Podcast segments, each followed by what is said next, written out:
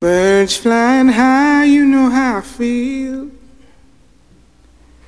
Sun in the sky, you know how I feel. Breeze drifting on by, you know how I feel. Herzlich willkommen bei Freiheit Deluxe. Ich bin Jagoda Marinic und habe mir heute eine Gästin eingeladen, von der ich viel lernen will, Selma Jachic. Selma Jachic bin ich auf Twitter begegnet. An ihrem Account ist ganz oben ein Bild gepinnt von einem kleinen blonden Mädchen und ihrer Mutter. Darüber schreibt sie auf Englisch, ich bin sechs Jahre alt auf diesem Foto. Das Foto wurde ein Jahr vor dem Genozid in Srebrenica gemacht. Von einem UN-Soldaten, der später seine Position verlor, weil er den Menschen im Dorf zu nahe kam. Selma Jachic erzählt daraufhin in wenigen Tweets von ihren Erlebnissen ab 1992 in Bosnien. Von ihrem Vater, von ihrer Flucht, von ihren Verlusten. Sie hat lange nicht darüber geredet, aber das Srebrenica Memorial Center ermutigte sie, ihre Geschichte zum Teil des Memorial Centers zu machen, zum kollektiven Gedächtnis. Selma twittert zu Srebrenica, zu Peter Handke. Ihre eigene Geschichte will sie als Lehrstück verstanden wissen dafür, was nie wieder passieren darf. Ich freue mich sehr, dass sie heute Gast ist bei Freiheit Deluxe und wir über sehr viele Freiheiten und Unfreiheiten reden dürfen. Willkommen, Selma. Vielen lieben Dank für die Einladung. Ich freue mich wirklich, wirklich sehr, dass du zugesagt hast, weil es ist kein einfaches Thema, aber ich dachte, diese Woche war ja auch eine historische Woche. In dieser Tag der weißen Armbänder für Nichtserben ist einmal so ein mhm. Grund. Ein anderer Grund für mich war, dass auch jetzt ganz viele Interviewanfragen kamen wegen Peter Handke und diesen Orden, die er verliehen bekommen hatte. Und ich dachte die ganze Zeit, ja, ich habe schon eigentlich alles dazu gesagt und mich interessiert gar nicht so sehr seine Geschichte, sondern die Geschichten der Menschen, die erlebt haben, was er da gerne verneint. Und deswegen freue ich mich jetzt mit dir darüber reden zu dürfen. Gerne. Selma, du hast aber wie alle Gäste ein Zitat zum Thema Freiheit gebracht. Welches ist das? Genau, mein Zitat ist, ähm, die Freiheit des Einzelnen endet dort, wo die Freiheit des anderen beginnt. Viele würden dem zustimmen. Sieht man aber genauer hin, sind einige Menschen freier als andere. Sie treten die Gefühle, andere mit Füßen und das alles unter dem Namen der Freiheit. Dein Zitat. Genau. Warum ist es dieses Zitat geworden? Weil heutzutage sehen an, äh, Leute in dem Begriff Freiheit, dass man alles tun und lassen kann, wenn man äh, das Wort Freiheit irgendwo verwendet. Sei es in Themen Meinungsfreiheit, sei es in, in der Freiheit der Künste, dass man sich einfach alles erlauben kann, ohne daran zu denken, dass diese Freiheit von einem eine andere Freiheit, wie dem Zitat davor geht, mit Füßen tritt. Das heißt, im ähm, Kontext zum Beispiel jetzt eh mit Peter Handke wäre das so ein Fall. Was ist das, das heißt, für dich, äh, dieses mit Füßen treten? Also was bedeutet dir das persönlich? Wann fühlst du dich mit Füßen getreten und warum? Ähm, oder siehst andere, die so getreten werden? Was, was genau ist, ist da für dich? Für mich wäre das zum Beispiel einerseits äh, das Negieren des Genozids in Srebrenica, zum hm. einen. Für einen wäre das Meinungsfreiheit, dass man das äußern darf, dass man die Opfer verleugnet, dass man die Flucht verleugnet, dass man generell verleugnet, dass dort irgendwas passiert ist. Ähm, weiteres natürlich, ähm, wenn man das dann in äh, Schriften dann veröffentlicht und es sozusagen als eine Wahrheit, als ein, ein, Zeugnis darlegt und nicht auf die Gefühle der Mehrheit, die das selbst erlebt haben und als Zeugen es erzählen und ihnen sozusagen weismachen will, dass sie die Unwahrheit sagen, dass sie es zu sehr aufbauschen, dass sie es nicht erlebt haben, sozusagen mein Erlebtes, was ich selbst, ähm, was ich vor Ort gesehen habe und miterlebt habe, das will man mir verleugnen. Und sozusagen meine Freiheit, die ich mir nehme, darüber zu berichten, will man mir nehmen. Sozusagen, dass ich ähm, da eine Unwahrheit erzähle. Und ähm, wenn jemand daherkommt wie der Herr Peter Hanke, er ist ja wesentlich bekannter als deutscher Schriftsteller und so ein Werk veröffentlicht in dem Sinne und jemand keine Ahnung hat von Bosnien, keine Ahnung, was dort passiert ist und dieses Stück sozusagen als Eingang in, in, in diese Thematik verwendet, ähm, ist man schnell halt geneigt dazu, ähm, die Sache anders zu sehen. Ist das für dich dann auch krass oder schwer zu nehmen, dass du überhaupt in den Wettbewerb gehen musst, um eine Realität, die dein Leben für immer geprägt hat, mit der Fiktion, die einer sich halt macht, weil er bestimmte Wahrheiten möchte? Es ist schwer, weil ich denke mir dann manchmal, was für Beweise sollen wir noch liefern? Also was soll ich noch zeigen? Was soll ich, was wollt sie noch haben, um, um, um uns zu glauben? Ich meine, ähm, reichen nicht die Totenberge, reichen nicht die Massengräber, reichen nicht die Fotos, die Videoaufnahmen, die Videoaufnahmen von den Tätern, die selber Videoaufnahmen gemacht haben, von den Taten, die sie begangen haben. Die haben sie als Trophäen da mitgenommen und haben es herumgezeigt und haben darüber gelacht, wie sie Leute umgebracht haben. Ich meine, was wollt ihr noch haben? Noch dazu waren so viele Journalisten dort, die selber bezeugend haben, die selber Aufnahmen davon gemacht haben, was dort passiert ist. Es gab auch Aufnahmen von den, von den NATO-Flugzeugen etc., die halt Stützpunkte über die Satelliten zeigen konnten, wo die Menschen abgeführt worden sind und umgebracht worden sind. Was sollen wir euch noch zeigen? Sollen wir vor euren eigenen Augen umgebracht werden, damit ihr uns dann glaubt? Das sind halt so, so solche Sachen, die mir dann durch den mhm. Kopf gehen. Wie weit soll man dann noch reden? Was soll man noch beweisen? Man will ihnen nicht glauben. Sie mhm. gehen mit dem Mindset rein, dass man ihnen einfach von Anfang an nicht glauben kann, glauben will. Egal, was man erzählt, egal, wie viel man Beweise vorlegt, egal, äh, wie viele Zeugen aussagen. Man will einfach nicht glauben. Mhm. Das ist halt schwer, also, mit so jemandem einen, einen Diskurs zu führen in irgendeiner Art und Weise. Jetzt sind wir dann doch schon mittendrin bei Peter Handke. Also ich verstehe das absolut, ähm, dieses Empfinden, dass da quasi jemand eine ästhetische Kategorie will und wählt, um über eine Region zu berichten, die aber die Realität verneint von Menschen wie dir. Und du sagst ja auch wir, du bist eine Überlebende. Du bist wie viele andere ein Mensch, der vielleicht so nicht hier hätte mit mir reden können. Ich habe neulich auf Twitter ein Bild von zwei jungen Frauen gesehen, die auch Kinder waren, damals in Srebrenica und die sich im Flugzeug getroffen hatten auf den Weg in die USA, auch in deinem Alter, glaube ich. Und die haben äh, ja so Kopf an Kopf ein Foto geschossen und gesagt haben, wir sind hier, obwohl wir hier vielleicht hätten gar nicht sein können. Und das ist natürlich ein ganz anderer Punkt von dem aus, du erzählst. Ich würde gern, damit alle mitkommen können, nochmal kurz reingehen. Diese Woche erinnerte man an ein Ereignis, das eigentlich seit der, der Ereignisse mit den Nazis so nicht mehr aufgetaucht war, nämlich ein weißes Band, um Menschen zu markieren. Dan Bielich Traka, ne, der Tag der weißen Bänder, hieß das in Prijedor in Bosnien und Herzegowina und viele haben daran erinnern, erinnert. Würdest du uns mal ein bisschen erzählen, was damals passiert ist an diesem Tag der weißen Bänder? Mhm. Also nachdem die serbischen Ateliierten dann äh, Prijedor dann übernommen haben, haben sie allen Nicht-Serben über Radio und Funk befohlen, dass sie ihre Häuser mit einem äh, weißen Tuch und sich selber am Arm mit einem weißen Band markieren. Äh, sonst würden äh, Konsequenzen folgen, wenn sie das nicht machen würden. Zusätzlich zu dem wurden alle kroatischen in dem Sinne und äh, muslimischen Leute, die halt in irgendwelchen höheren Ämtern gearbeitet haben, das heißt in irgendwelchen Bundesministerien etc., die wurden halt entlassen und statt ihnen wurden halt Serben eingesetzt. Und die hatten halt die Führung, Führungskraft. Zusätzlich äh, wurden halt die Menschen im Nachhinein dann in Konzentrationslagern angesteckt, wo sie halt äh, reihenweise getötet worden sind oder Massenvergewaltigung bei ihnen durchgeführt worden ist. Dan Bierlichtraka heißt das. Und ich wollte jetzt trotzdem auf dieses Foto zu sprechen kommen mit dir. Ich bin damals drauf gestolpert, einfach weil da dieses schöne Bild ist, da dieses schöne Kind mit dieser schönen jungen Mutter und die Berge im Hintergrund und du hast plötzlich auf Englisch da gepinnt und ähm, ich habe es ja vorgelesen, dass ein UN-Soldat dieses Bild gemacht hatte von euch und dann erzählst du fast nüchtern, so Tweet für Tweet für Tweet, was damals für dich geschah und ich würde das gerne einmal jetzt hier mit dir hören. Also dieses sechsjährige Mädchen in diesem Bild. Genau, das Bild ist eigentlich äh, spontan entstanden. Eigentlich hätte mein Bruder auch auf dem Bild sein sollen, aber ähm, er hat zu dem Zeitpunkt äh, bei uns im Haus geschlafen.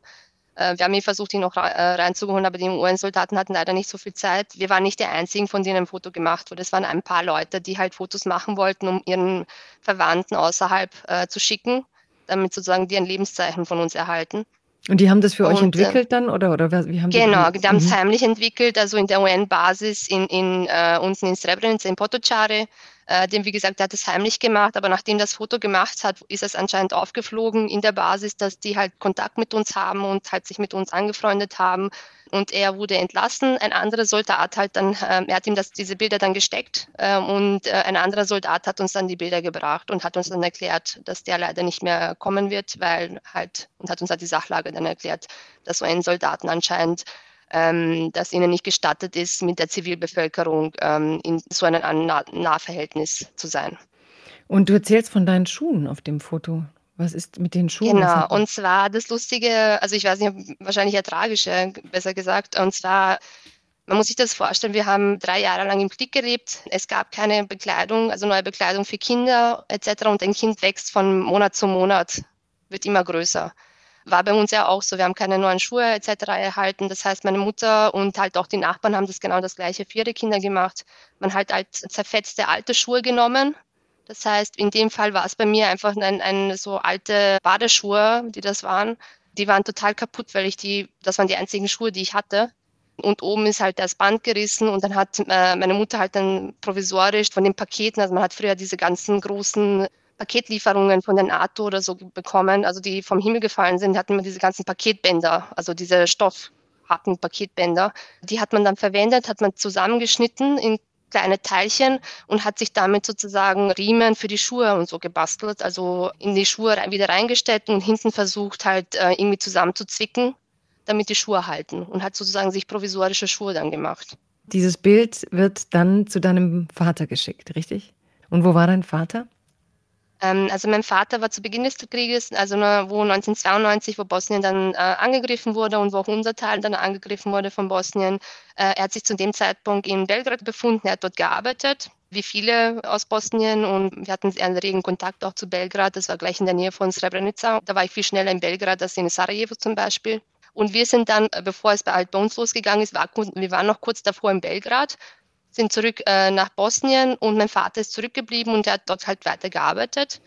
Und er hat gemeint, er kommt dann irgendwann nach, wenn er kann. Dann ist es halt schon passiert und äh, die Lage ist in Bosnien eskaliert. Er konnte dann nicht mehr zurück. Die Grenzen waren zu. Meine Mutter hat ihn dann nur noch angerufen, hat gesagt, was mit uns geschehen wird, wird geschehen. Du schau, dass du wegkommst. Mhm. Und er soll nicht versuchen, nach Bosnien zurückzukommen. Er hätte auch sowieso nicht zurückkommen können, weil die Grenzen zu waren. Also er hätte da gar nicht in Bosnien einreisen können zu dem Zeitpunkt. Hatte sie Angst um ihn oder warum wollte sie, ja. also warum hat sie ihn nicht als Verstärkung für euch wollen? Ja, sie hat extrem Angst, weil zu dem Zeitpunkt ähm, waren ja schon in anderen Dörfern, umliegenden Gebieten, hat man schon gehört, dass sie halt vorsätzlich eher Männer umbringen. Und dann hat sie halt nur schnell geschaut, dass er wegkommt und äh, nicht zurückkommt in das Gebiet, wo wir zu dem Zeitpunkt waren. Hast du diesen Anruf mitbekommen oder war das, wo, wie fand das für dich statt? Hast du das wahrgenommen als Kind? Ähm, meine Mutter hat uns das nur kurz gesagt, dass der Papa nicht kommen wird und mehr haben wir dann später erst erfahren, erst nachdem äh, der Krieg vorbei war und uns die Lage erklärt hat, wieso jetzt auf einmal ein Vater vor uns dasteht sozusagen und wie mhm. sich das damals abgespielt hat. Weil während der Kriegszeit die meisten Kinder dort im Dorf hatten einen Vater mhm. und mein Bruder und ich hatten keinen und die Kinder, die keinen Vater hatten, war das meistens so, dass der Vater im Krieg umgekommen ist. Das heißt, entweder ist er an, an der Front irgendwo gefallen oder er wurde umgebracht als Zivilist. Mhm. Und wir wussten halt, äh, wenn du keinen Vater hast, entweder dein Vater ist dann tot im Grunde genommen. Habt ihr dann und meine gedacht, Mutter muss das immer wieder erzählen, nein, oder euer Vater ist nicht tot, der Vater mhm. lebt noch. Und dann, wir haben das nicht verstanden. Also als Kind kannst du es nicht schärfen zu verstehen, wenn er nicht tot ist, wieso ist er nicht da? Dann war mhm. so die Gedanken im kindlichen Kopf sozusagen. Und es war ja nicht wie heute, dass man irgendwie dauernd WhatsApp schicken konnte oder sich irgendwie genau, per WLAN genau. verständigt hätte. Also ihr wart damals mitten im Kriegsgebiet, kein Zugang zu Essen, die Straßen waren oft blockiert. Es war wirklich eigentlich elend. Bevor die UN-Soldaten eigentlich einmarschiert sind und halt äh, Srebrenica dann ja, zur Schutzzone erklärt haben, war es extrem schwer, dort irgendwie Nahrungsmittel zu finden. Man muss sich das vorstellen, dass alle Leute aus den umliegenden Gegenden, Dörfern, alle nach Srebrenica geströmt sind. Das heißt, alle Dörfer in den umliegenden Enklaven wurden attackiert und alle Zivilisten haben Schutz in Srebrenica gesucht und sind nach und nach, natürlich dann, wo die UN-Truppen noch da waren, ist es noch mehr geworden. Und das ist eine gigantische Masse an Menschen, die keine Nahrung hatten. Wir am Land haben halt versucht, wenn halt dieses Jahr nicht geschossen haben, haben versucht, irgendwas anzubauen haben wir meistens immer unter, in der, entweder in der Nacht gemacht oder wenn es neblig wurde, damit man halt von den Snipern nicht äh, gesehen wird. Und das war halt sehr gefährlich. Ähm, zu Beginn am Anfang, wo die größten Anschläge bei uns waren, sind unsere ganzen Vorräte überall abgebrannt. Die ganzen Tiere wurden umgebracht, die Vorräte waren weg, die Häuser waren teilweise zerstört. Das heißt, wir hatten einerseits keinen Unterschlupf irgendwo, zweitens, wir hatten keine, keine Möglichkeit, Nahrung aufzutreiben, weil wenn du aufs Feld gehst, läufst du Gefahr, umgebracht zu werden. Das heißt, entweder du riskierst es zu verhungern oder du wirst offen irgendwo auf dem Feld umgebracht. Aber deine Mama musste für euch ja Essen besorgen. Genau. Also wo es wirklich extrem dann wurde, sind halt ähm, einzelne Bürger aus unserem Dorf zum Beispiel, ähm, haben sich halt versammelt und sind in die umliegenden Dörfern, die verlassen wurden, gegangen und haben dort versucht, nach Nahrungsmitteln aufzutreiben. Das heißt, sie sind in wildfremde Dörfer gegangen, wo sie nicht gewusst haben, ob eventuell dort irgendwo Minen waren, ob eventuell noch feindliche Soldaten dort sind oder sowas, was auf sie wartet. Die haben keine Ahnung gehabt. Sie haben sich einfach aus dieser Not einfach in diese Gefahr begeben, sind in fremde Häuser reingegangen und haben geschaut, ob irgendwas zu essen ist.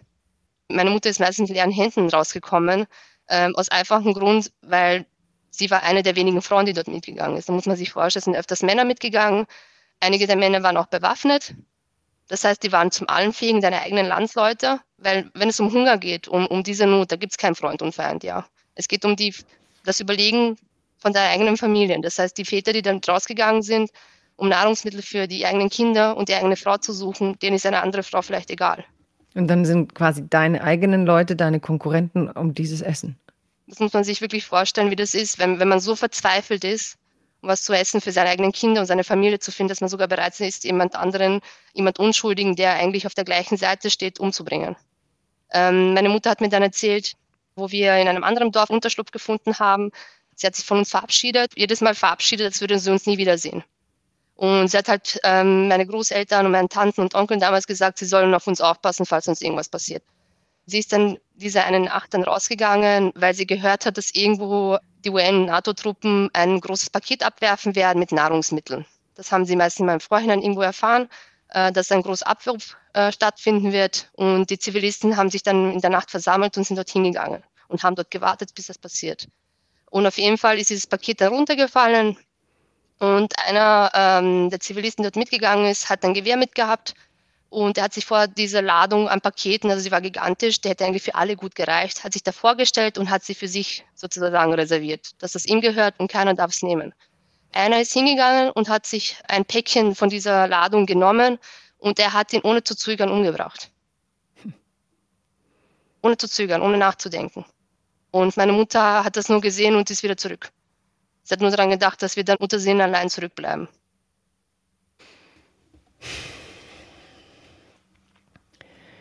Du sagst immer, ihr seid dann geflohen von einem Dorf in das andere. Ähm, wie muss man sich das vorstellen? Also ihr habt dann die, diese äh, abgeworfene Lebensmittel. Das klingt jetzt für Leute, die es nicht kennen, wirklich wie Geschichten aus dem Zweiten Weltkrieg. Aber es war eigentlich nicht mal vor 30 Jahren mitten in Europa.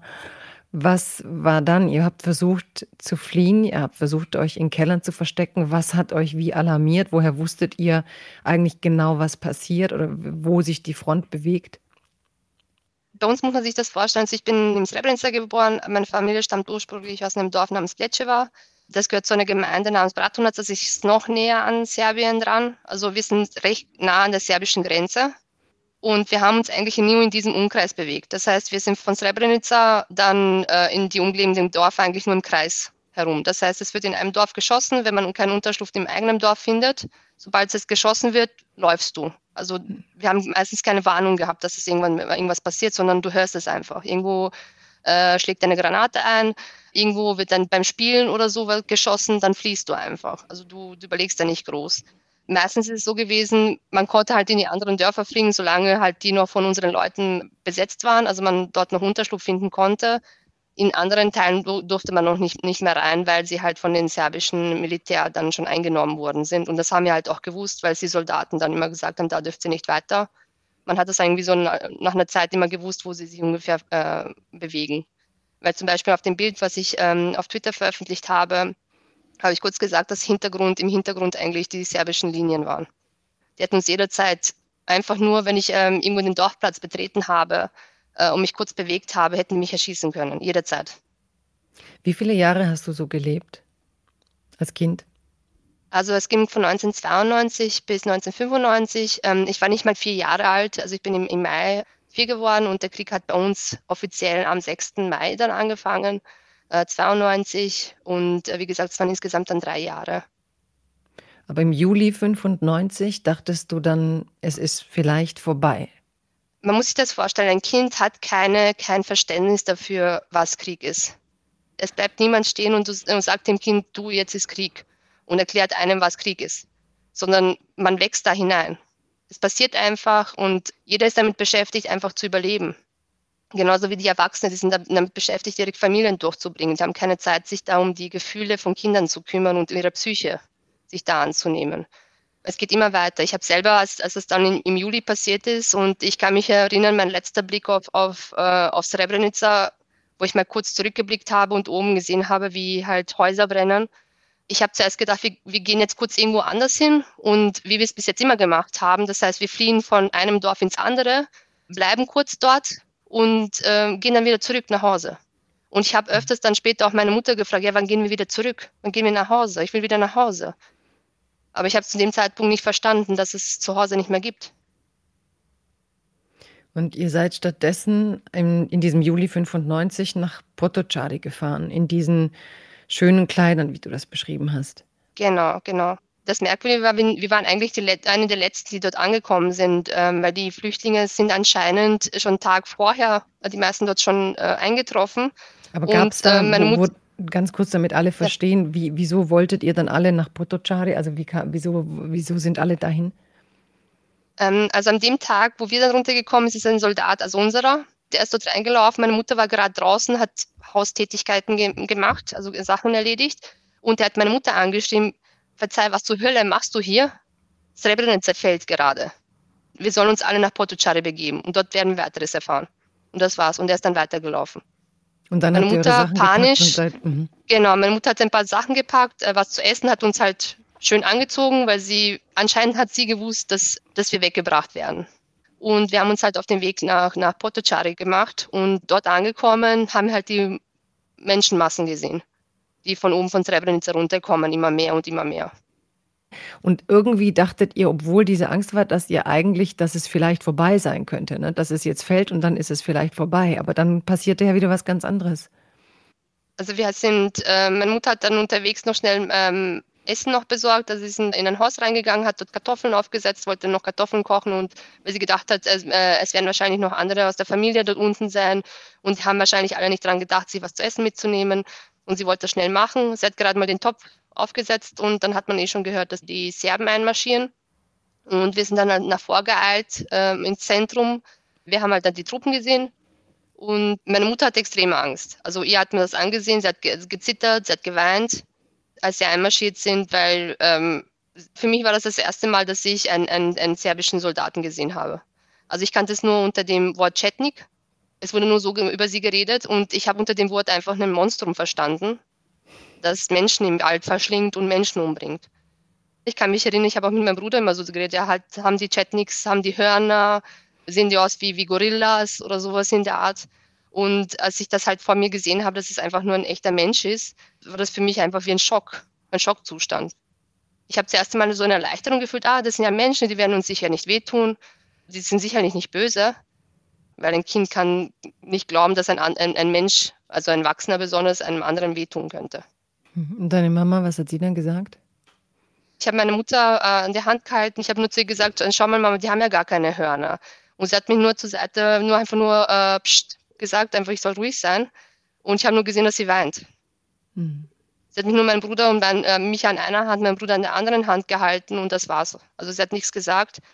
Und dann war eh schon, äh, wo halt die Rede vom Radko Mladic war, bezüglich wer dort bleiben will, kann bleiben, wer gehen will, dem steht es frei zu gehen. Und äh, wir sind, wie gesagt, einen Tag dann noch geblieben. Also wir haben einmal übernachtet.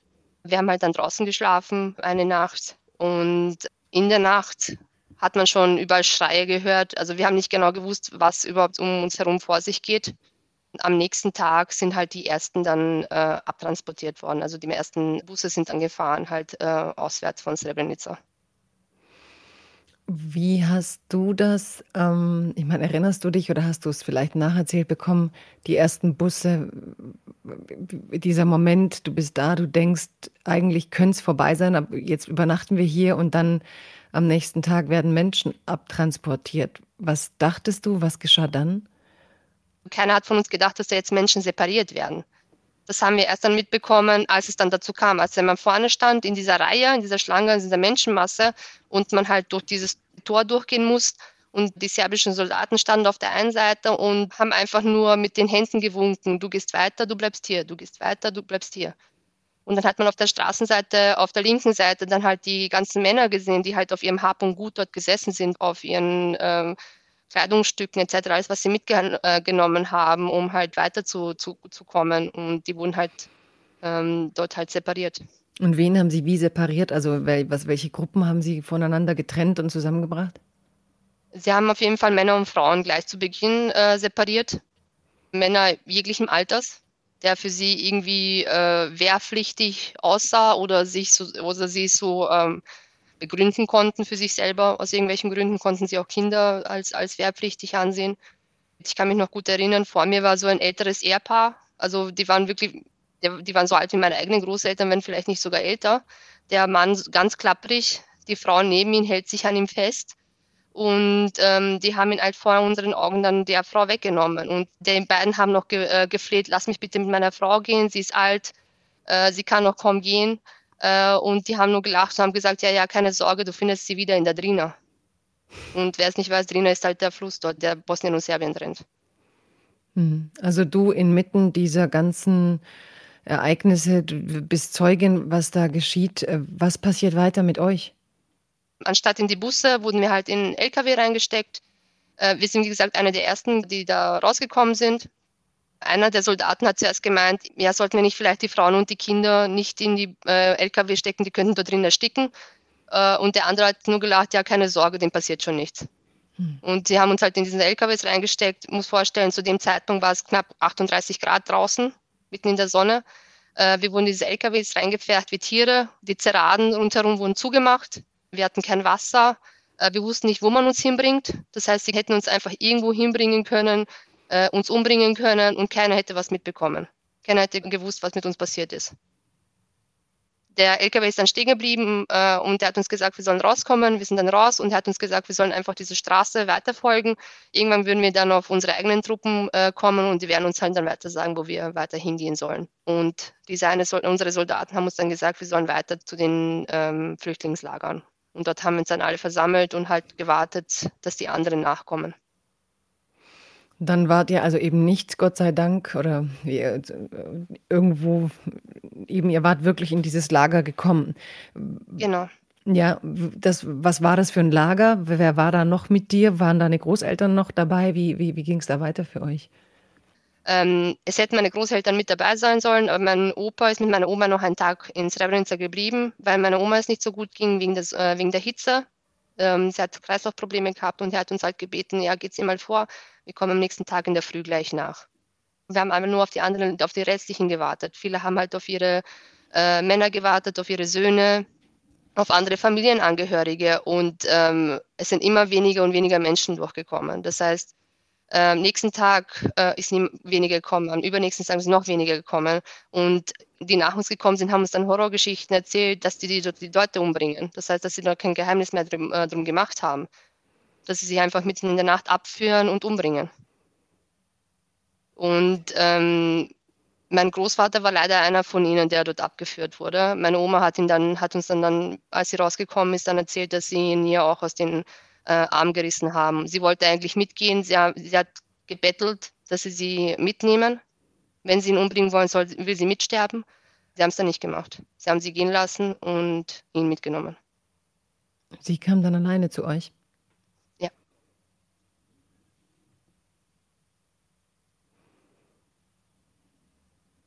Weil wir haben dann später noch ähm, andere Nachbarn gefunden, also die halt aus unserem Dorf sind, äh, die selber Kinder hatten, die halt 12, 13 oder sowas waren, Söhne, die ihnen auch genommen wurden. Ich kann mich erinnern ähm, an einen Nachbarsjungen von mir, der war 12, 13, der hat halt mit uns Kleinkindern halt öfters gespielt.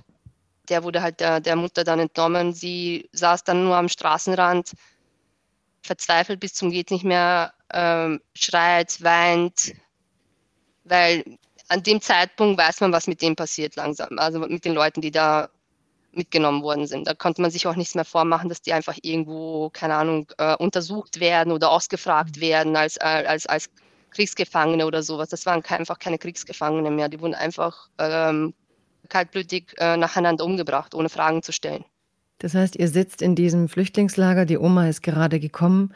Eigentlich erfahrt ihr durch die Oma, was wirklich passiert. Und wie kommt ihr dann weg aus diesem Lager? Eine meiner Tanten, also die Schwester meines Vaters, sie hat zu Beginn äh, des Krieges äh, Srebrenica verlassen und ist nach Tuzla gegangen mit ihren zwei Kindern. Ihr Mann ist leider auch im Krieg umgekommen und äh, sie hat halt gewusst, dass wir, ähm, man hat es über die Medien mitbekommen, dass die Flüchtlinge aus, aus Srebrenica raustransportiert werden. Und sie war ähm, jeden Tag, sie dort, da gab es so eine Absperrung, so einen Zaun, und sie war jeden Tag dort und hat nach uns gesucht. Also sie hat gehofft, dass sie uns irgendwo findet. Sie hat uns dann erzählt, äh, sie hatte Angst, meinen Vater zu kontaktieren, bevor sie uns findet. Sie hat Angst, dass uns irgendwas passiert ist, weil sie keiner, zu dem Zeitpunkt hat keiner gewusst, wer in Srebrenica überlebt hat und wer nicht. Das heißt, es war totales Chaos. Es war totaler Kontaktabbruch mit allen anderen Menschen äh, und Familienmitgliedern. Und äh, meine Mutter hat nur per Zufall meine Tante dann irgendwann mal an, an, an diesen Zaun entdeckt und wir sind so rausgekommen. Und sie hat euch dann, sie da hat uns dann rausgeholt? Genau, genau. Sie hat uns dann rausgeholt. Wir sind dann mit ihr äh, nach Tuzla gegangen, haben dann heute eine Zeit lang äh, mit ihr in Tuzla gelebt. Und ihr seid dann von Tuzla aus, wie seid ihr nach Österreich gekommen? Zu dem Zeitpunkt, ähm, da ist ja der Genozid ja schon passiert und äh, der damalige Präsident Ali Izetbegovic hat dann halt veranlasst, dass alle Flüchtlinge, die aus Srebrenica kommen, keine Ausreisebescheinigung bekommen. Das heißt, wir durften gar nicht ausreisen aus unserem Land, da er wünschte, dass halt alle Flüchtlinge äh, nach Holland kommen die Niederlande, weil er sie dafür verantwortlich macht, was halt in, in, in Srebrenica passiert ist, weil die holländischen Blauhelme halt die Menschen dort nicht beschützt haben. Was und, ja auch äh, jetzt ähm, quasi genau. Äh, bestätigt wurde von den Gerichten. Ne? Genau. Weil es gibt und, ja auch eine Stelle, wo du ähm, sagst, die Blauhelme standen quasi daneben und ihr habt zugesehen, genau. wie die Menschen separiert wurden. Genau, genau, weil die standen auf einer Straßenseite, wie gesagt, auf der linken Seite haben sie die, Menschen, die Männer separiert, auf der rechten Seite waren die Blauhelme. Das heißt, die sahen zu, wie das passiert und haben keinen Finger gerührt. Meine Mutter hat halt öfters versucht, halt, äh, war öfters in den, in den äh, Magistraten dort und hat gebettelt, dass wir irgendwie rauskommen und woher kommen und sie wurde ständig immer äh, dort abgelehnt. Meine Mutter war schon wirklich verzweifelt. Sie hat gedacht, wir müssen dafür jetzt in Bosnien bleiben und sie wusste selber nicht, wir hatten keinen festen Wohnsitz. Äh, wir waren Flüchtlinge im eigenen Land, wir waren besitzlos. Äh, wir konnten uns nirgendwo anmelden oder sowas in der Art ich kann mich noch zu dem Zeitpunkt erinnern, besonders in Tuzla, kaum irgendjemand, sogar deine eigenen Landsleute, konnte dir das glauben, was uns damals dort passiert ist. Weil für die meisten war das unvorstellbar. Hm. Ja. Und du warst ja, das erzählt sich ja jetzt eigentlich schon durch deine Geschichte, Teil der muslimischen Minderheiten dort, ne? Genau, genau. Mhm. Ähm, Im Vorhinein für mich selber ähm, als Kind, wie gesagt, Religion hat nicht so eine, eine große Rolle gespielt und dass am Ende das doch einen, einen Stellenwert für andere hat, war für mich halt dann im Nachhinein äh, sehr, sehr merkwürdig, dass man halt aus, aus so einem banalen Grund, ähm, aus so einem, äh, dass man Menschen deswegen umbringt. Selma, du hast ganz lange über alles das, was du uns jetzt so erzählt hast, nicht geredet. Was hat dein Schweigen aufgebrochen? Letztes Jahr war ich ähm, auf der äh, Black Lives Matter Demo und ähm, ich habe so viele unterschiedliche Leute dort kennengelernt, die halt unterschiedliche Geschichten erzählen, äh, zu erzählen haben von, äh, von ihren Familien wegen Fluchtverfolgung, ähm, Diskriminierung etc. Äh, und ich habe mir halt ähm, mich selber angesehen und generell unsere Community, was Srebrenica und sowas angeht. Und ich habe nur gesehen, dass so wenig dazu passiert und äh, dass so wenig darüber geredet wird. Und ich selber die Zeugin davon war, was dort passiert, dass ich selber am eigenen Leib erlebt habe nicht nur ich, sondern in meiner Familie, alle durch die Reihe haben das miterlebt und keiner von uns sagt irgendwas oder redet darüber. Und ähm, ich habe mich dann halt an einem Abend einfach noch hingesetzt und habe das einfach äh, niedergeschrieben. Ich habe nicht irgendwie erwartet, dass es irgendwie einen Effekt hat oder sowas in der Art, sondern ich wollte mir es einfach von der Seele schreiben. Und auf der anderen Seite ist es halt auch nur sowas zusätzlich, ähm, dass ich es nicht vergesse selber. Wer weiß, wie, wie meine, mein, mein Wissen dann halt in, in, den nächsten Jahren dann ausschaut. Ob ich, ob Sachen verblassen in meinem Gedächtnis oder sowas in der Art. Ich bin eigentlich sehr froh, dass so viele Leute da, da Interesse gezeigt haben. Womit du ja einen Beitrag leistest, dass genau das geschieht, nämlich diese Geschichten nicht vergessen werden und ihr Teil der Geschichtsschreibung seid. Weil ich glaube, was man auch wirklich verstehen muss, ist, was du jetzt gesagt hast. Ihr kamt nach Tuzla und die Leute sagten so, ach, das kann doch gar nicht gewesen sein. Ne? Dass, dass eben diese Realitäten, obwohl es für euch euer Leben so markiert hat, für andere etwas war, was sie in Frage gestellt haben, konsequent. Habt ihr das wirklich erlebt? Wie könnt ihr das belegen? Es gibt ja auch in Sarajevo die Gallery 11. Juli 95. Bilder, die man so gar nicht glauben kann. Also wo man eben, wie du sagst, die Knochen der Menschen findet und dazwischen immer noch äh, Granaten, Handgranaten, weil man dachte, wenn jetzt die die kommen, die diese Hinterbliebenen suchen und dass zumindest denen immer noch die Hände weggefetzt werden. Also diese unglaubliche ja. Vernichtungswille und der unglaubliche Vorgang, den anderen das Opfersein nicht zuzugestehen. Ich glaube, das ist was, was man wirklich begreifen muss, bei diesen Auseinandersetzungen in Bosnien, bei diesem Kampf der Minderheiten, nicht nur diesen Krieg, sondern auch danach bei dem Kampf um die Geschichte, was dieser Krieg eigentlich gewesen ist, richtig? Genau, genau. Also es ist heutzutage noch immer so ein, so ein Kampf um, um, um man sucht immer ähm, es wird öfters negiert oder du lügst oder das kann nicht so sein oder äh, welche Belege hast du dafür oder aber ich habe es anders gehört von Cousin fünften Grades irgendwo, in der mal irgendwann mal in Bosnien gelebt hat oder sowas in der Art. Also so, so dieses Hörensagen. Aber wenn dir jemand als Zeitzeuge, als jemand, der es live miterlebt hat, der dort war, es dir ins Gesicht sagt und du es trotzdem nicht glauben willst, ich bin dann meistens sehr so fassungslos auf eine Art und Weise wie kann ich mit dieser Person überhaupt weiterreden, weil wenn diese Person sich einfach mit dieser Möglichkeit verschließt, dass das passiert sein kann. Hm. Ich glaube, dass wir da jetzt dann zurück am Anfang sind, nämlich bei der Frage, warum hat diese ganze Nobelpreisverleihung für Peter Handke auch vor Ort das ausgelöst, was dann ausgelöst worden ist, nämlich diese mediale Aufruhr, diese Wut auf Handke, diese Lagerbildung, dass plötzlich auf so einer ästhetischen Ebene über diese Realität, die du jetzt erzählt hast, verhandelt wurde. Nämlich mit dem Argument, es ist ja die Kunstfreiheit, wir sprechen ja über Freiheit. Darf Kunstfreiheit das? Und ich glaube, dass auch du nicht sagen würdest, dass Peter Handke nicht das Recht hätte, ein Roman oder egal wer, selbst ein Roman zu schreiben mit der fiktionalen Setzung, dass dieser Krieg nie passiert sei. Dann ist es eben Fiktion. Aber was für euch Zeitzeugen und Überlebende so dramatisch war, wie ich es verstanden habe, war natürlich, dass die Texte, die euer Erleben in Frage gestellt haben, als Reiseberichte tituliert worden sind. Dass es genau. wie intellektuelle Verhandlungen waren darüber, wie geht der Westen mit diesem Krieg um, was ist das für ein Medienskandal. Also dass man auf eine Art diese Verleugnung in den Texten ähm, als intellektuellen Kommentar und als Alternative, als Eigensinn, als Trotz eingeordnet hat und ja, ich will einfach wissen, wir haben jetzt hier in Deutschland in den Feuilletons die Debatten geführt. Wir haben mal wieder über euch geredet, wie du gesagt hast. Ihr seid, Peter Handke hat nun mal, er kann sein Buch bei Surkamp veröffentlichen und ihr sitzt da und kämpft, du mit der Uhr deines Großvaters, darum, dass diese Geschichten nicht vergessen werden. Wie gesagt, es ist nicht so, dass ich das Buch vom äh, Herrn Handke nicht gelesen hätte. Was mich bei ihm fasziniert, generell, er geht ja von gleich von dem Standpunkt aus, eine Einführung ist ja generell so, dass er den, den Serben die Unschuldsvermutung zugesteht. Das heißt, der geht da gleich von, von bösartig bis zum geht nicht mehr gleich am Anfang damit los. In der Mitte seines, seines Buches ist es noch okay, also ist eigentlich ein, ein normaler Reisebericht, was er in der Mitte schreibt und gegen Ende wieder ähm, eine Hasstriade bis zum geht nicht mehr. Was ich von seiner Seite ähm, was ich auch in dem Buch nicht äh, rauslesen konnte bei ihm, er bekommt keine Bestätigung von der serbischen Seite, dass sie nichts getan haben. Er hat weder irgendwo Belege noch sonst irgendwas, sondern er stellt einfach nur irgendwas in den Raum, was, was ich sehr gefährlich finde. Genau, ich unterstütze dich da, weil also mir geht es darum, dass man versteht, in diesem Reisebericht Gerechtigkeit für Serbien, ähm, der dann in der Süddeutschen Zeitung erschienen war, schrieb er ja Dinge, die später dann vor dem äh, Gerichtshof in Den Haag verhandelt worden sind. Ja, zum Beispiel hatte er Sätze darin, wie es hieß, Zitat, ist es erwiesen, dass die beiden Anschläge auf Markale, den Markt von genau. Sarajevo, wirklich die Untat bosnischer Serben waren? Das schrieb er 1996.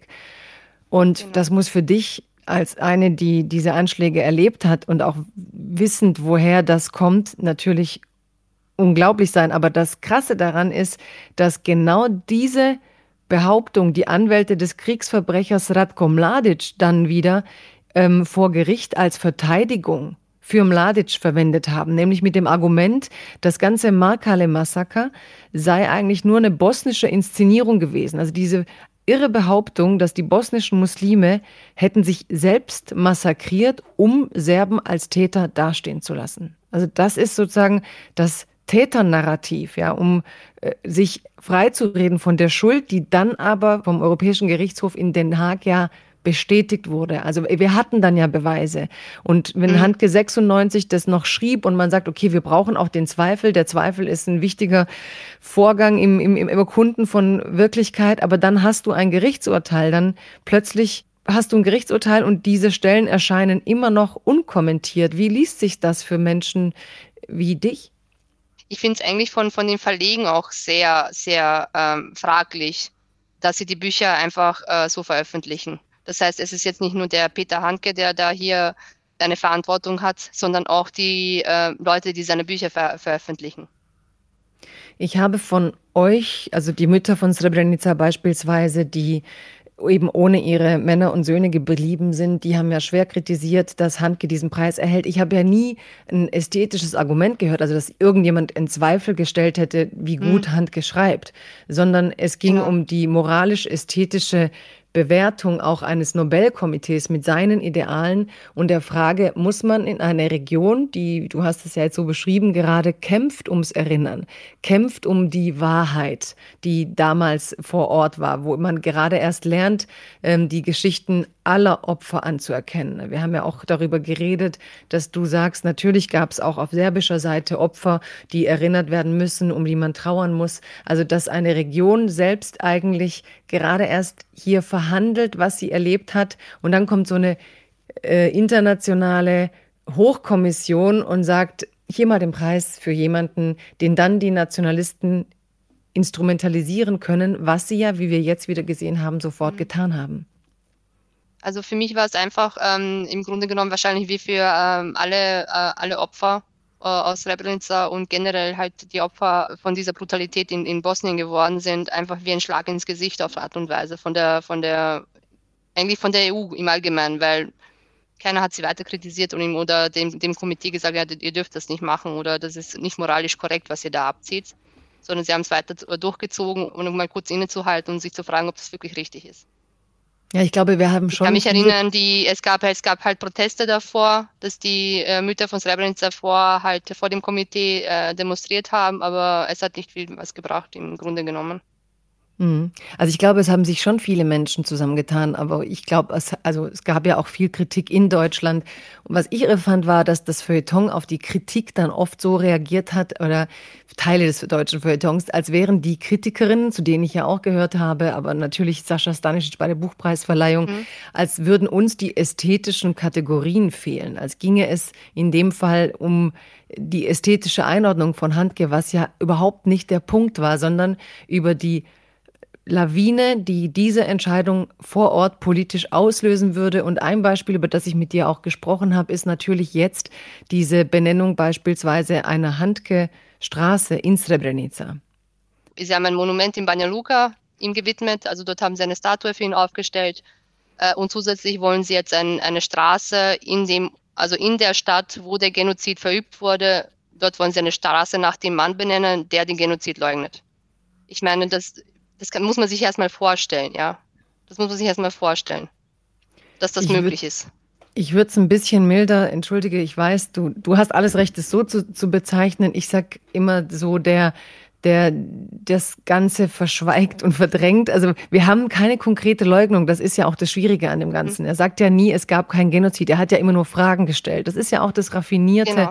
an dieser Technik. Und das ist auch das, wohinter sich seine Verteidiger lange versteckt haben, bis eben jetzt zu dieser neuen Ordensverleihung, ne, wo dann doch, also ich meine, Michael Martens in der FAZ hat eine finde ich, exzellente Kritik geschrieben an, an den Vorgängen, wie er sich da instrumentalisieren lässt. Aber haben denn, ich meine, du sagst gerade, Srebrenica ist der Ort des Genozids. können die da wirklich eine Mehrheit herstellen, die faschistischen Denkenden oder nationalistisch Denkenden, ähm, mit einem Autor, der, ich würde das schon auch noch mal gern zitieren, Handke schreibt damals in seinem Buch Gerechtigkeit für Serbien über ausgemergelte Gefangene, ich zitiere, über diese Bilder, die damals eben in den Medien präsent waren. Er machte im Grunde diese Anführungsstriche Medienkritik, aber er schreibt dann sowas wie, sie nehmen auf den Kriegsbildern für die Linsen und Hörknöpfe der internationalen Belichter und Berichter die Positionen ein. Ja, also er suggeriert mhm. quasi, dass die ausgehungerten Körper, die in diesen Lagern zu finden waren, dass die dann vom Westen quasi fast drapiert werden, um eine Legitimation zu haben, Serbien schlecht darzustellen. Also einen besseren Anwalt könnten jetzt auch, ähm, auch ein Ratko Mladic, glaube ich, in Den Haag nicht haben aber, was Aber ich hoffe, es ist einfach nur eine, eine einfache Provokation für, weil ja bald ähm, wieder halt der Jahrestag ist, was sie halt generell jährlich immer wieder machen, irgendwelche Provokationen.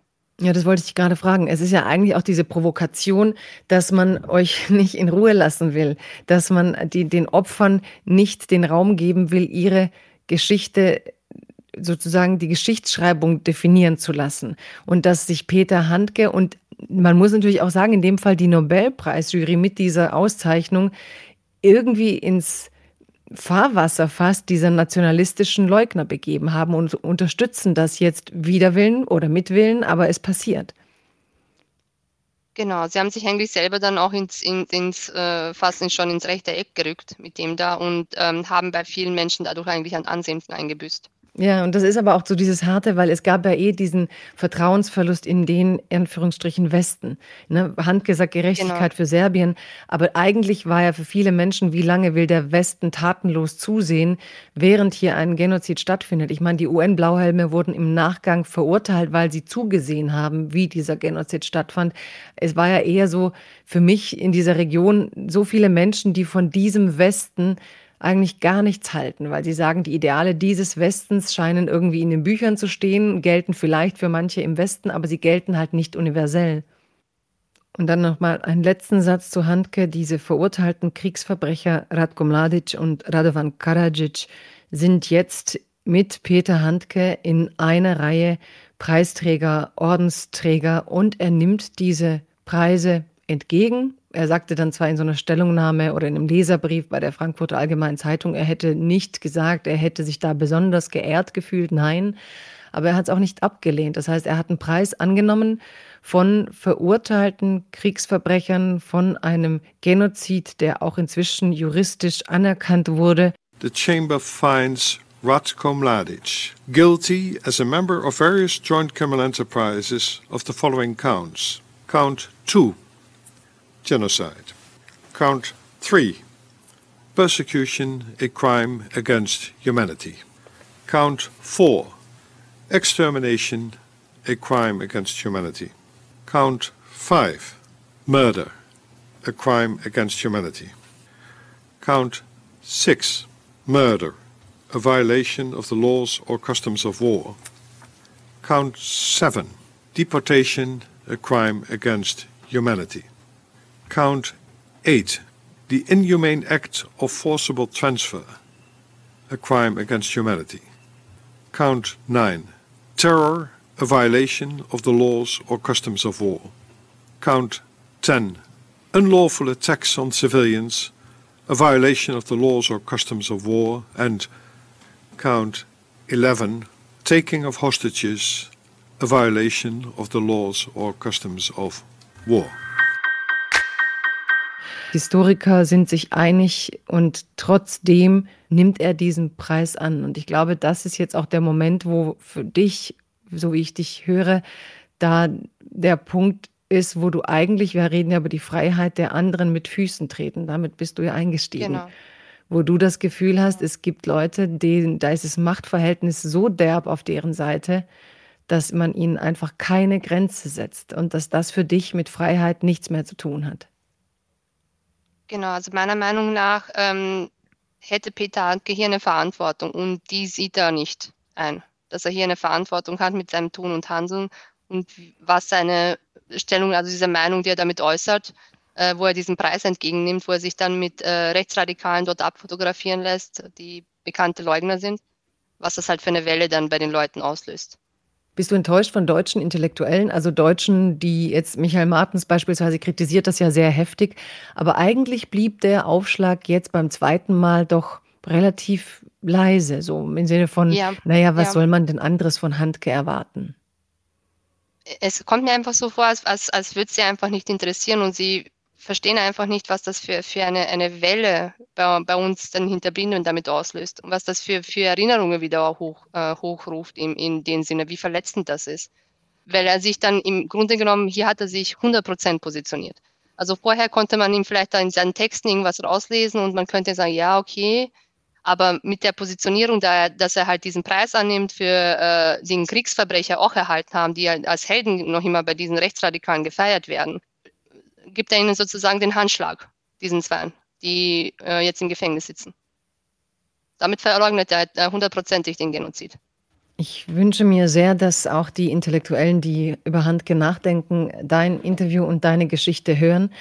Und ich will trotzdem auf was hinweisen, was mich unfassbar berührt, äh, dass deine Geschichte und dein eigenes Trauma, deine eigenen Verluste haben bei dir und bei vielen Menschen für mich dazu geführt, dass aber eben ihr nicht in diesem Schmerz nur versunken seid oder eben verloren seid, sondern ihr kämpft. Ihr kämpft gegen Handke, ihr kämpft gegen das Nobelpreiskomitee.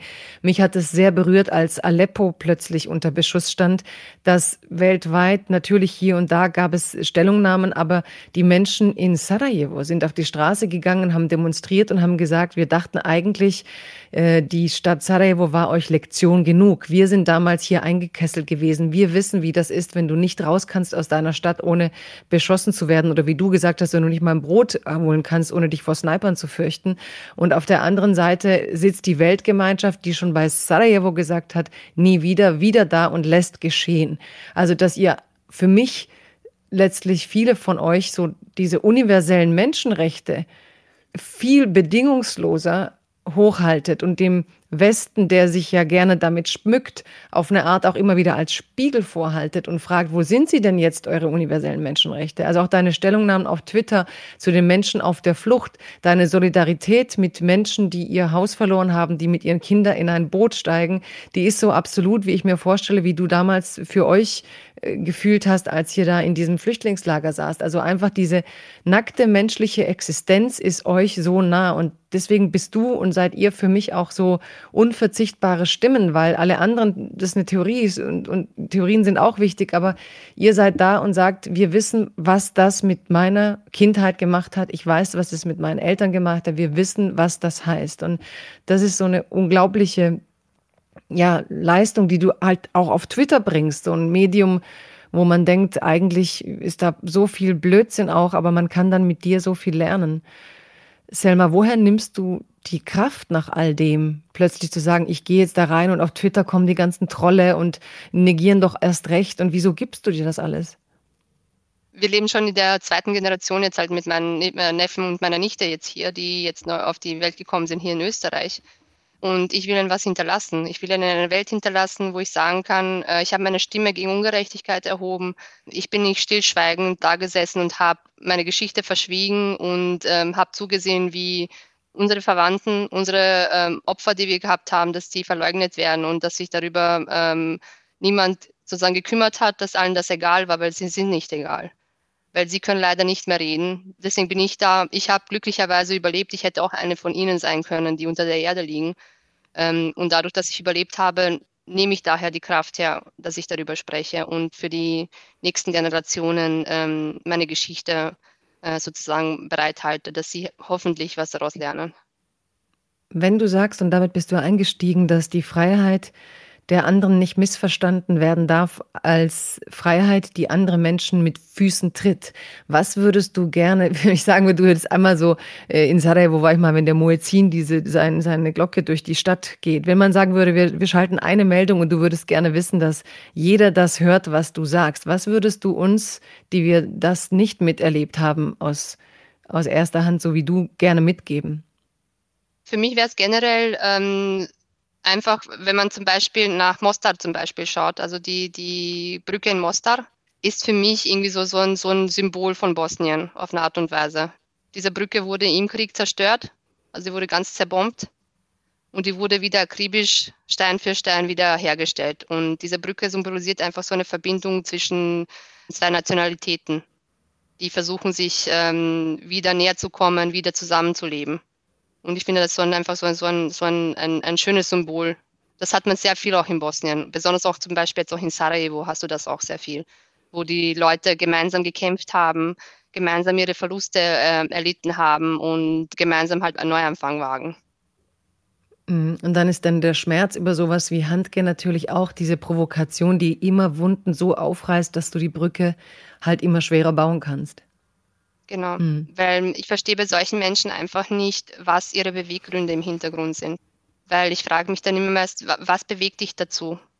Was hast du persönlich davon? Was für, was, was für ein Motiv verfolgst du mit sowas, also in Wunden von Leuten herumzustochern, Wunden aufzureißen, Menschen weh zu tun, absichtlich weh zu tun? Weil ich denke mir, er ist sich hundertprozentig im Klaren, was er da geschrieben hat und was das für, für Wellen bei, bei den Opfern auslösen wird. Aber die Opfer sieht er nicht. Sag mal, wie war der Tag, an dem du deinen Vater wiedergesehen hast? Im, Im August sind wir nach Österreich gekommen. Ähm, wir haben uns halt falsche Papiere dann besorgt. Wir sind halt über Mostar runter. In Kroatien konnten wir ganz legal äh, Papiere bekommen für Flüchtlinge vom Roten Kreuz. Äh, und mein Vater hat dann eben damals in, in äh, Österreich unten an unserer Grenze an Spiel, im, im, am Spielfeld, also Grenze Spielfeld, hat er gewartet. Er durfte halt nicht ausrennen, weil er selber im, im, äh, unter dem Flüchtlingsstatus stand. Und uns hat halt ein bekannter Pfarrer, also mit dem mein Vater befreundet war, hat uns abgeholt. Und wir sind halt dann, er hat uns dann am Spielfeld dann gesehen. Wir sind dann ausgestiegen. Ich glaube, mein Bruder und ich waren ein bisschen, wir kannten ihn von Fotos, dass es unser Vater ist, aber es war so irgendwie so surreal auf eine Art und Weise. Weil er hat sich extrem gefreut, weil wie gesagt, wir haben uns über drei Jahre nicht gesehen. Und ich musste mich erstmal dran gewöhnen, wieder einen Vater im Leben zu haben. Hm. Und wann das war der Tag, wo es für dich wieder normal wurde? Also wie hast du, wie bist du damit umgegangen? Oder gibt es so einen Tag, wo du weißt, irgendwie jetzt war er da und du denkst so, jetzt ist es ähm, irgendwie. Ähm, ich war, ich war sehr anhänglich, was meinen Vater angeht. Also wo ich, wo ich, wo ich sehr klein war. Also ich war wirklich so, so Papas kleines Mädchen auf eine Art und Weise. Also ich bin immer nachge nachgelaufen und also immer umarmt, am Schoß sitzen, als, als würde ich irgendwie nicht wollen, dass er weggeht auf eine Art und Weise. Also als ich das sozusagen realisiert, das ist mein Vater, und wo halt noch mehr Sachen rausgekommen sind, halt wie viele dann, ähm, wo meine Cousinen und Cousins halt ihre Vater, Väter dann nicht mehr gesehen haben, weil die halt äh, ihr Leben dann verloren haben. Einerseits war ich glücklich, dass ich noch einen Vater habe, traurig dann, weil ich mich dann irgendwie ein bisschen ähm, gefürchtet habe, halt Emotionen gegenüber ihm vor meinen Familienmitgliedern sozusagen zu, äh, zu zeigen, vor, vor Cousinen und Cousins, die selber keinen Vater hatten generell jetzt sind halt in den letzten Jahren halt ist die Bindung zu ihm noch stärker geworden. Ähm, dadurch, dass ich mich sehr viel mit dem Thema halt in Srebrenica beschäftige und halt in seinem Heimatdorf, also Bleceva, woher wir kommen, ist halt unsere, also unsere Verbindung noch stärker geworden, da ihm halt auch das sehr das Herz blutet halt für, für, für seinen Ort. Seine Tochter ist aber, hat viel gelernt. Du arbeitest jetzt in der Verwaltung. Bist, bist du Österreicherin oder hast du auch einen österreichischen Pass? Genau, ich bin Österreicherin. Du bist Österreicherin und ähm, beteiligst dich hier am Gedenken, Erinnern, am Diskurs. Ich glaube, er ist jetzt schon ziemlich stolz auf dich, oder? Ja, das ist auf jeden Fall. Also ich zeige ihm jedes Mal, wenn ich irgendwas zu, zu Srebrenica veröffentliche. Meine Mutter hat meistens immer Angst. Sie hat Angst, dass mich irgendjemand attackiert oder sowas in der Art, dass ich angegriffen werde. Ähm, aber eben mein Vater ist immer dafür, dass, dass wir ähm, halt unsere Geschichte erzählen und ähm, dass wir halt andere Leute davor warnen, wie schnell sowas passieren kann, auch unter den besten Freunden, unter den besten Nachbarn. Apropos Warnen, wir haben ja vorhin ganz kurz geredet. In Österreich ist äh, jetzt im Moment eine Karte erschienen der Bundesregierung, in der sie einzelne Punkte markiert hat, wo Moscheen zu finden sind, muslimische Vereine und die Rechtsradikalen bei euch, die machen jetzt plötzlich irgendwie Schilder im öffentlichen Raum. Du hast das heute gepostet. So Achtung hier politischer Islam. Ich meine, nach allem, was du erlebt hast, jetzt bist du Österreicherin, äh, es ist Frieden und plötzlich hast du so eine Debatte vor, vor der Haustür? Ich muss ehrlich äh, sein, also dass die Karte rausgekommen ist, die ist jetzt schon, äh, glaube ich, letzte Woche. Bin mhm. ich mir an, dass es rausgekommen ist. Ja, wie Google ähm, Maps, ne? Google Maps und dann haben genau, sie genau. überall markiert. Und es ist von der Regierung, genau. also eine offizielle Karte. eigentlich haben sie jetzt jeden muslimischen Verein unter, äh, unter Verdacht gestellt, im wahrsten Sinne des Wortes, weil die wurden ja halt mit Adresse etc. Äh, drauf markiert. Und da war schon die Empörung groß. Und wir haben schon alle gewarnt, dass das äh, halt Konsequenzen haben wird für uns alle, weil äh, es wird welche geben, die das ausnutzen. Und jetzt heute haben wir es, dass halt die Rechtsradikalen ähm, halt vor die Moscheen gehen und ihre Schilder dort platzieren und dort vor dem politischen Islam warnen.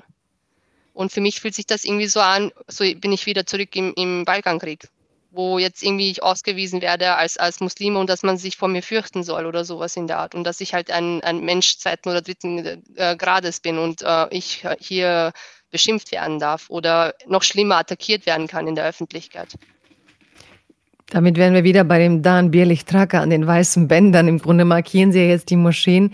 Ich finde auch wirklich unglaublich, weil ich meine, wenn man dich sieht, wir sprechen ja immer von sichtbarer Migrationshintergrund. Du hast ja überhaupt keinen sichtbaren Migrationshintergrund. Also bist, es würde wahrscheinlich so auf der Straße jetzt niemand denken, dass du mit diesen Geschichten zu tun hast. Selma, eine letzte, letzte Frage für all die Menschen, ich meine, du bist ein Mädchen auf der Flucht gewesen, wie du sagst, ihr wart dreckig, ihr seid gekommen mit nichts, ihr fühltet euch so als, was können wir denn dafür, hier sind wir.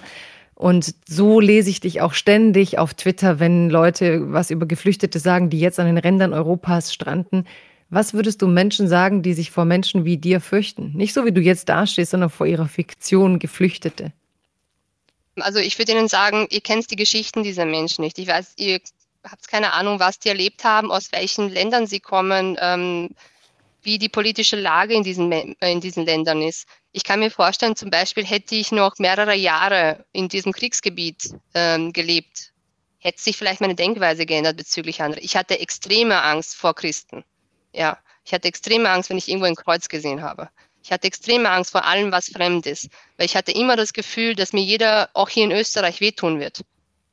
Du gehst mit deiner Panik in, in, in eine fremde Welt, du hast Angst, du sprichst die Sprache nicht und wenn man jetzt noch zusätzlich noch diesen Menschen halt mit, mit Hass entgegenkommt äh, und sie als illegal bezeichnet, dass sie nicht hergehören, ähm, macht sie nichts besser als das, wovor sie eigentlich weglaufen.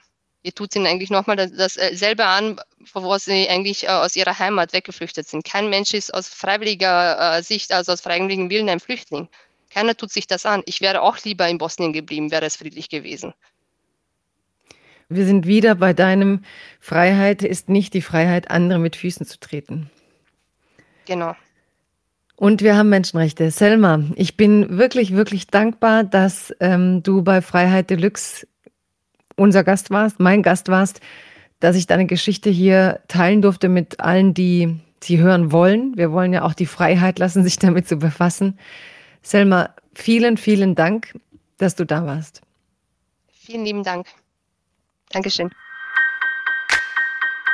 Das also war Freiheit Deluxe mit Selma Jachic und ich bin wirklich dankbar, dass sie uns besucht hat. Sie ist eben kein Medienprofi. Sie ist nicht dauernd irgendwo unterwegs und redet darüber. Sie ist eine Überlebende, die ihr ganz normales Leben inzwischen führt in Wien, soweit das eben möglich ist. Ich finde, ihren Twitter-Account ist eine ganz, ganz wichtige Stimme zu vielen politischen Themen. Folgt ihr einfach, schaut, was sie da macht, folgt auch diesem Memorial Center, schaut euch die Gallery 11. Juli 95 an. Ich bin dankbar, dass Selma diesen Mut hatte, uns das hier nochmal zu erzählen. Ich weiß, dass es nicht leicht ist. Ich weiß, dass man sowas gerne verdrängt und sie beschreibt das ja auch. Manchmal tut man so, als gäbe es die Menschen nicht. Ich glaube, nichts ist einfacher, als so zu tun, als gäbe es das nicht. Und die Freiheit der anderen heißt eben nicht, die anderen mit Füßen zu treten. Wenn man das erstmal liest, denkt man so, was genau? Ist das nicht ein bisschen übertrieben? Was will das? Aber wenn man mit ihr redet, dann weiß man, glaube ich, sehr genau, wo so ein Zitat herkommt. Und ich finde es wichtig, dass wir uns alle gemeinsam darüber informieren, wie solche Nachrichten in den Orten einschlagen, über die wir reden, in den Menschen einschlagen, über die wir reden. Und ich bin dankbar, dass Selma Jachic sich die Zeit genommen hat, den Mut genommen hat, ihre Geschichte hier und heute mit uns zu teilen. Freiheit Deluxe mit Jagoda Marinic. It's a new dawn, it's a new day. It's a new life for me. Freiheit Deluxe mit Jagoda Marinic ist eine Produktion des Hessischen Rundfunks in Kooperation mit dem Börsenverein des deutschen Buchhandels.